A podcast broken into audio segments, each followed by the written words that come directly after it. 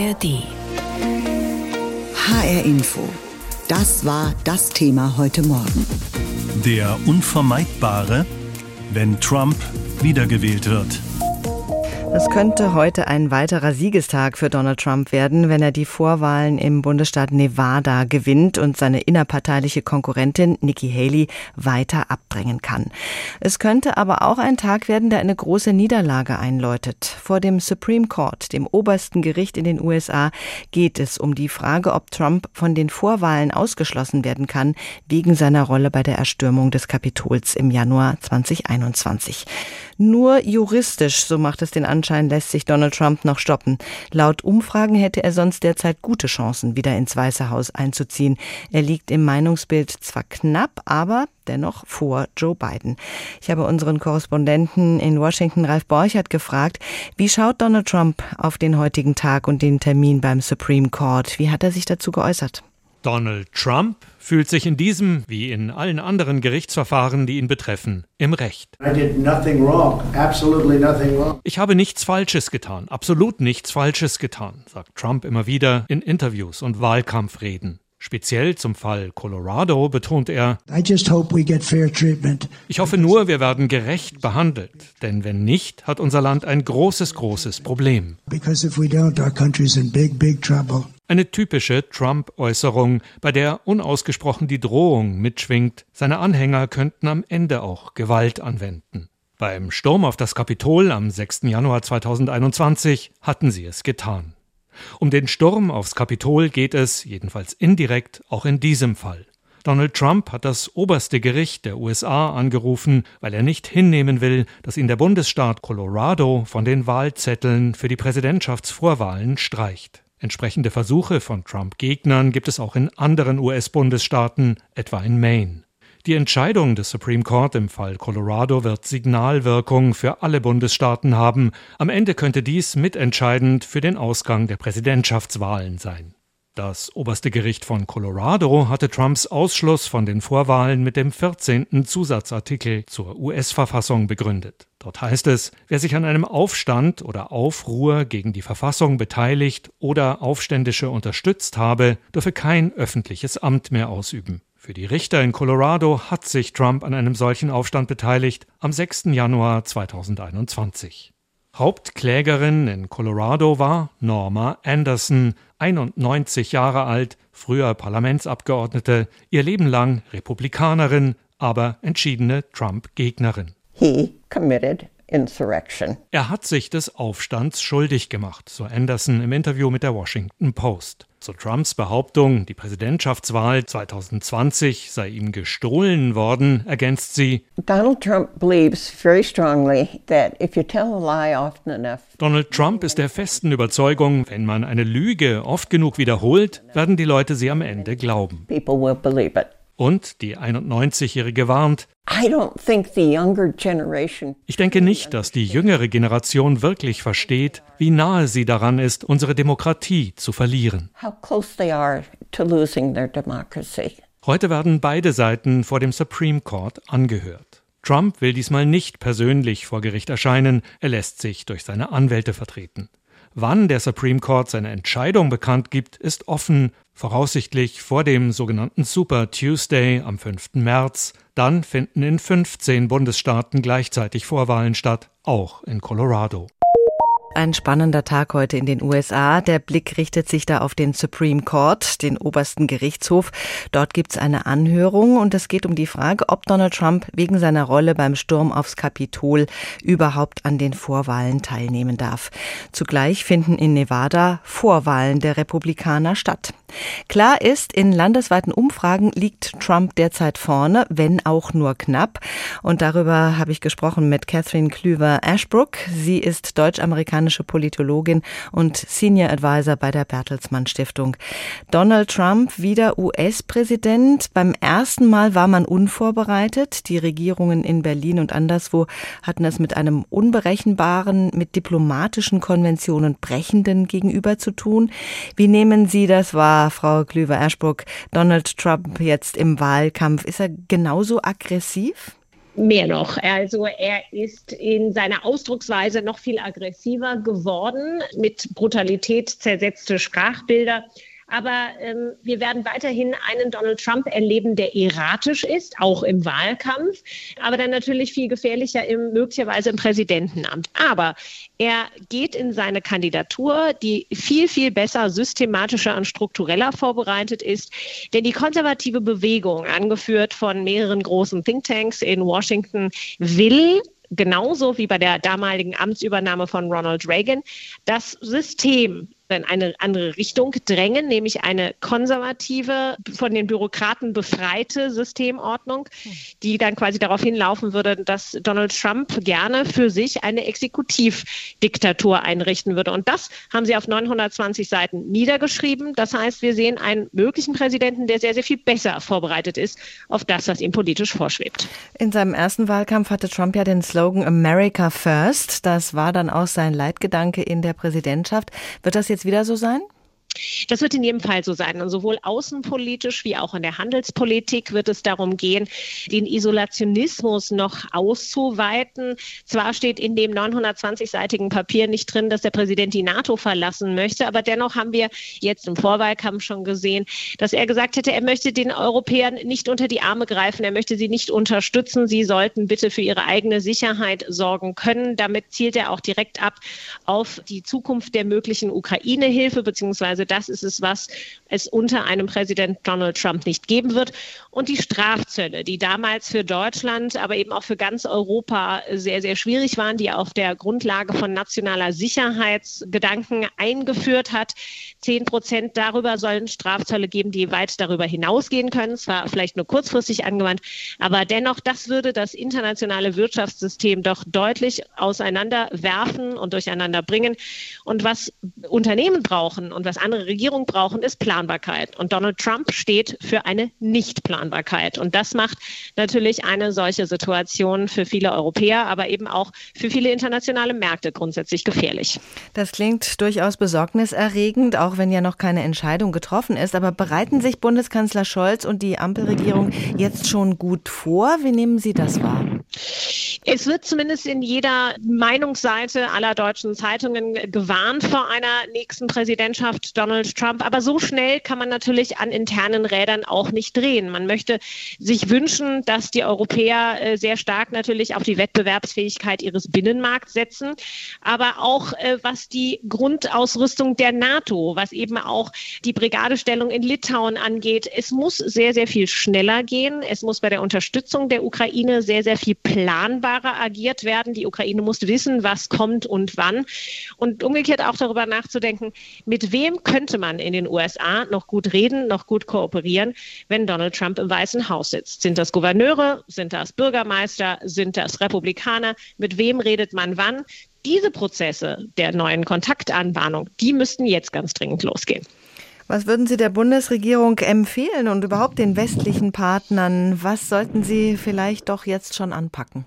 Sehr engmaschig, engmaschig zusammenarbeiten. Also diese Ausschwünge eines ungarischen Premiers, äh, die immer wieder kommen werden, die kann sich eine Europäische Union nicht leisten. Denn das, was ein Donald Trump, und das wissen wir aus der vorherigen Amtszeit, äh, probieren wird, ist, die EU auseinanderzunehmen, Hidden Champions oder vielleicht auch gar nicht so versteckte Champions äh, in der EU für ihn zu gewinnen und für amerikanische Politik nach seinem Duktus zu gewinnen.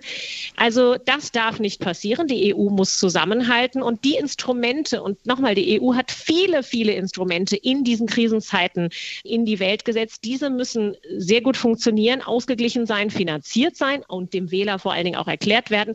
Denn die Europäer müssen ja auch im Juni an die Wahlurne. Da müssen sie dann weiter getragen werden. Aber sie sollten sich auch strategisch umschauen im sogenannten erweiterten Westen. Was kann man besser zusammen machen mit Südkorea, Japan, Australien? Nicht nur in deren Regionen, dem Indo-Pazifik, auch wichtig für unsere Wirtschaftssicherheit, aber auch ganz klar für den Erhalt dessen, was wir einmal Washingtoner Konsens genannt haben, nämlich unsere multilaterale Ordnung, auf der unsere Sicherheit und unser wirtschaftlicher Wohlstand zunächst einmal fußt. HR Info, das Thema. Diesen Podcast finden Sie auch in der ARD Audiothek. gewählt wird am ersten Dienstag im November. Wen die Republikaner und die Demokraten ins Rennen schicken um die Präsidentschaft steht offiziell erst im Sommer fest. Aber es deutet alles hin auf ein zweites Duell zwischen Amtsinhaber Biden und seinem Vorgänger Trump, also auf Revanche. Umfragen zufolge dürfte es ein Kopf-an-Kopf-Rennen werden, wobei mehrere Statistikportale dabei Trump leicht im Vorteil sehen. Zeit also, sich auf diesen Fall vorzubereiten.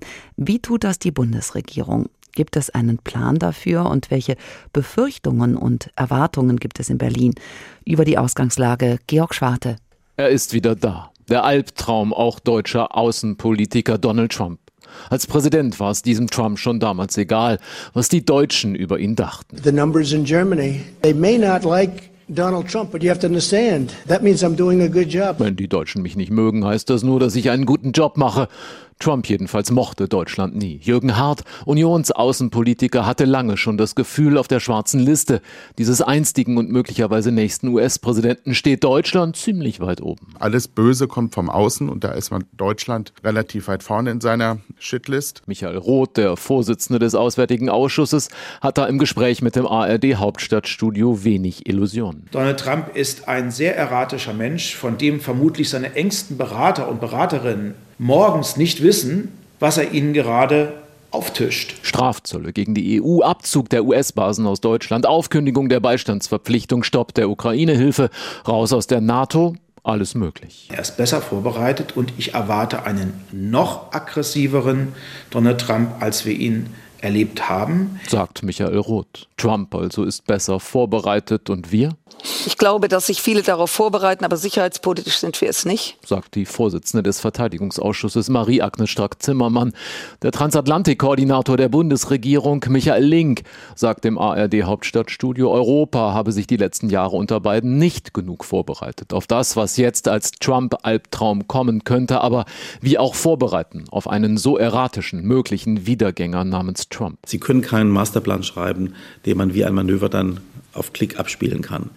Die beste Vorbereitung ist, so viele Gesprächskanäle, und zwar belastbare, in das Umfeld von Trump zu haben, wissend, dass es kein Allheilmittel ist. Genau daran arbeiten wir. Dieser Prozess wird niemals fertig sein. Aber was ist das Umfeld von Trump? Für Michael Roth ist die Republikanische Partei zur Sekte verkommen. Ja, ein Kult, der dem Führer Trump überwiegend klar und kritiklos folgt. Die Hauptsorge Europas Sicherheit. Eine NATO ohne die USA. Michael Roth sagt, jetzt sei es höchste Zeit, viel Geld in die Hand zu nehmen, Europa verteidigungsfähiger zu machen. Hier geht es darum, ob wir möglicherweise als Europäerinnen und Europäer und damit auch wir als Deutsche sicherheitspolitisch blank dastehen. Roth setzt auf die Wiederbelebung des Weimarer Dreiecks Polen, Frankreich, Deutschland. Michael Link sagt, jetzt muss Europa nicht auf Trump starren, sondern sich um sich selbst kümmern. Anstatt ihm sogar noch dadurch zu helfen, dass wir zu viel über ihn sprechen oder einen Misserfolg Bidens gerade herbeireden, müssen wir mehr darüber sprechen, was wir selbst tun können. Militärisch, wirtschaftlich, also Handelspolitik, ähm, aber auch in vielen anderen Bereichen. Trump Reloaded, für Michael Roth ein Albtraum in Potenz. Deshalb äh, werden wir nicht damit rechnen können, dass er das Schonprogramm einlegt, sondern das wird jetzt ein Vollwaschprogramm und zu unseren Lasten. Und das bei 95 Grad könnte heute ein weiterer Siegestag für Donald Trump werden, wenn er denn die Vorwahl im Bundesstaat Nevada gewinnt und seine innerparteiliche Konkurrentin Nikki Haley weiter abdrängen kann. Es könnte aber auch ein Tag werden, der eine große Niederlage einläutet. Vor dem Supreme Court, dem obersten Gericht in den USA, geht es nämlich um die Frage, ob Trump von den Vorwahlen ausgeschlossen werden kann, wegen seiner Rolle bei der Erstürmung des Kapitols im Januar 2021. Nur juristisch, so macht es den Anschein, lässt sich Donald Trump noch stoppen. Laut Umfragen hätte er sonst derzeit gute Chancen, wieder ins Weiße Haus einzuziehen. Er liegt im Meinungsbild zwar knapp, aber dennoch vor Joe Biden. Ich habe unseren Washington-Korrespondenten Ralf Borchert gefragt, wie schaut Donald Trump denn auf den heutigen Tag und den Termin beim Supreme Court? Wie hat er sich dazu geäußert? Er ballt wahrscheinlich die Faust oder vielleicht sogar beide Fäuste in der Tasche, wird selbst aber nicht persönlich vor dem Supreme Court auf auftauchen heute, sondern Wahlkampf machen in Nevada. Dort findet ein sogenannter Caucus im Zuge der Primaries der Vorwahlen statt. Aber er wird natürlich hinschauen, was seine Anwälte vor dem Supreme Court sagen. Es ist ein wichtiger Tag für Donald Trump, auch wenn heute die Anhörung stattfindet, aber wahrscheinlich noch nicht entschieden wird in dieser Frage, ob Trump im Bundesstaat Colorado auf den Wahlzetteln stehen wird in den Vorwahlen oder nicht. In landesweiten Umfragen von vergangener Woche, da lag Trump vor Joe Biden. Ist das so, weil die Wählerinnen und Wähler Trump wirklich überzeugender finden oder weil sie enttäuscht und frustriert sind von Bidens Politik? Beides spielt eine Rolle. Biden ist alt, wirkt alt. Das sagen uns alle Leute, die wir hier befragen, was sie denn so zu den Vorwahlen und den kommenden Präsidentschaftswahlen sagen. Aber es geht auch darum, dass Donald Trump sehr geschickt mit den US-Medien spielt, die Aufmerksamkeit immer wieder auf sich zieht und bisher auch die vielen, vielen Gerichtsverfahren in seinem Sinne nutzen konnte, indem er zum Beispiel zusätzliche Spenden eintreiben konnte an Tagen, als die Fernsehkameras nach New York, nach Miami, nach Washington, nach Georgia gerichtet waren, je nachdem, wo das jeweilige Gerichtsverfahren spielte. Biden ist alt, aber Trump ist nur unwesentlich jünger. Was sind denn die entscheidenden Themen, mit denen Trump punkten kann? Trump ist tatsächlich nur dreieinhalb Jahre jünger, aber er wirkt agiler in seinem Auftreten. Und es sind auch ganz, ja, banale, lebensnahe Themen. Viele Leute sagen, als Trump Präsident war, waren die Preise fürs Benzin und die Lebensmittel niedriger. Das war auch objektiv so. Dann kam die Pandemie, es kam die Inflation. Und äh, ob Biden nun etwas dafür kann, für den Preisanstieg zum Beispiel, das wird bei den Wählerinnen und Wählern oft dem amtierenden Präsidenten zugerechnet, ob es ihnen besser oder schlechter geht als vor vier Jahren. Die berühmte Wahlfrage, geht es mir besser oder schlechter als four years ago, vor vier Jahren. Trump teilt ja gerne großspurig aus und ist auch sehr laut dabei. Da kriegen es auch die westlichen Bündnispartner ab. Wie stark wettert er derzeit gegen die NATO? Auch so stark wie in seiner Präsidentschaft nach wie vor, vielleicht sogar noch stärker. Zum Ukraine-Krieg sagt er ja, das habe ich in 24 Stunden gelöst. Zur NATO sagt er eher, würde die NATO uns Amerikaner mitverteidigen, die Europäer, wenn es hier mal einen Angriff gäbe? Das glaube ich nicht.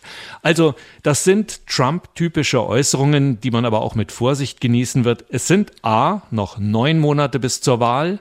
Es wird neue Umfragen geben, die Lage ist dann vielleicht ganz anders. Noch ist Trump nicht einmal formal der Kandidat der Republikaner, auch wenn es wahrscheinlich wird. Und was er dann tatsächlich tun würde, wenn er denn gewählt würde erneut, das ist ein ganz anderes Blatt als diese vollmundigen Ankündigungen.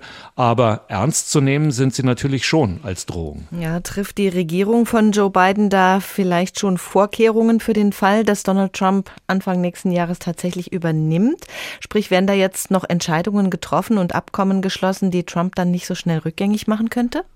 Nein, nicht wirklich. Biden ist überzeugt, er gewinnt die Wahl und das demokratische Lager setzt ganz allein darauf, dass man erneut die Wahl gewinnen wird. Und es ist ja auch schwierig, Beispiel Ukraine.